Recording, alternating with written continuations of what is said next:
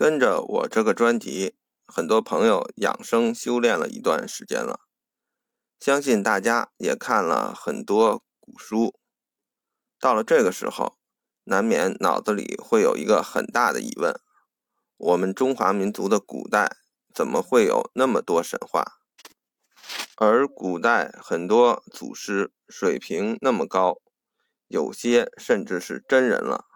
为什么他们会认为这些神话是历史呢？这个问题其实修炼到一定水平之后就不是问题了，因为你接触到的层面就不一样了。即使拿眼见为实为标准，到了一定层次就能看到不一样的风景。举个例子，比如外星人这个事儿，无论是在网络上还是官方的一些说法。都说是未解之谜，但在一些人眼里，比如英国女王的丈夫，就不是什么秘密。人家直接就说自己叔叔蒙巴顿勋爵曾写过一份官方报告，称一架银色的太空飞船于1955年在他位于汉普郡罗姆西的布兰德兰庄园着陆，所以。对于没有达到那个层次的人，剩下需要做的就是考虑一下是否信任别人讲的话的问题。从这点简单的去推理一下，就发现这些本来是一些科学问题，但由于你本身层次不够，或者没有能力去进一步研究，你就需要通过别人来了解真相。那这个科学问题对于你来说，就变成了政治问题。今天我为什么要提到这个事儿呢？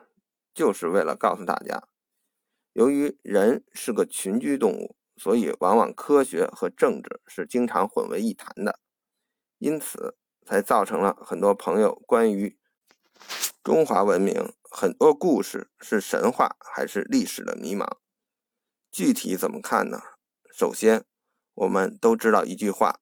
历史是由胜利者书写的，而胜利者怎么去书写历史呢？从政治角度出发，当然怎么有利自己怎么书写。所以这些神话也好，还是现在所谓的别人说的历史也好，都是经过很多书写历史的人按照自己的利益修改的结果。这个比较明显的案例就是《道德经》传世本。和马王堆帛书版是那么明显的区别。儒家为了巩固封建王朝的统治，当然要篡改掉自己搞不懂的或者对于自己不利的东西。其次，我们是由于通过修炼养生，提高自己水平，需要用到更真实的历史知识，才需要探究这方面的真相。所以。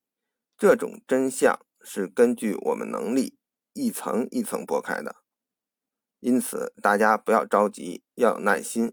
因为急功近利的话，突然进入一个未知领域，却没有做好准备，会碰到不可预知的风险。比如曾经的气功热，让多少不明真相的群众为了追求特异功能而。造成身体和精神上的伤害。最后，具体落实到一个神话或者一个历史事件本身。由于现在是互联网时代，很多信息都是相对容易找到的，所以通过网络搜索和逻辑分析，还是能得到一些有用信息的。比如我题目说到盘古开天地这个神话，其实通过史料查找。目前史学家承认的最早是《三武历纪》，又作《三武历》，为三国时代吴国人徐整所著。上面记录的，但实际上我看到的一些更早的经典，上面写的不是盘古开天地，比如黄帝时代的说法，叫做盘古辟洪荒。我们知道古人用的词语都很精炼准确。描述事物的时候，不会多一个字，也不会少一个字。这辟洪荒明显跟开天地区别很大。虽然都是非常厉害的丰功伟绩，但从科学角度，天地玄黄，宇宙洪荒，意思就是天地一开始是处于混沌状态，由于一团玄奥浑浊之气，而后逐渐有了空间时间，天地已经分开，一片荒凉，所以这是两个不同的时间段。按照辟洪荒的意思，就是盘古改造了荒凉的地球，让它更适合人类生存。而五运历年纪云，盘古之君，龙首蛇身，而又说后面的伏羲女娲为人首蛇身，所以从现代科学角度去看这个中国神话，可以解释为一支来自外星高级文明的探险小队改造了地球，让它利于人类这种高级生命在上面生存。如果再接上女娲造人这个神话，这支小队的科学家又通过自己的基因和地球上本土基因结合，制造出来更适合这个星球的高级生命体，就是人类。当然，以上只是一种推测，但更符合逻辑。为什么说符合逻辑呢？是因为根据达尔文进化论，猿人到人之间有段空白期。位于七至二十万年以前，一共十三万年的时间。所谓的空白期，指的是没有任何痕迹，放到生物演化史中就没有化石证据。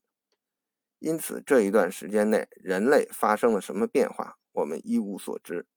而结合中国的神话故事，这段空白就很容易填补上。其实讲这些不是为了研究历史。而是要从中总结出规律，也就是悟道。现在这个时代，悟道很难，因为虚假的信息太多了。从这件事可以看出，无论神话还是历史被人怎么篡改，其中的逻辑，也就是道，还是有迹可循的。但必须提高自己的水平，才能挖掘到其中的真相。这也是我们养生修炼的中的学习规律，大家一定要重视。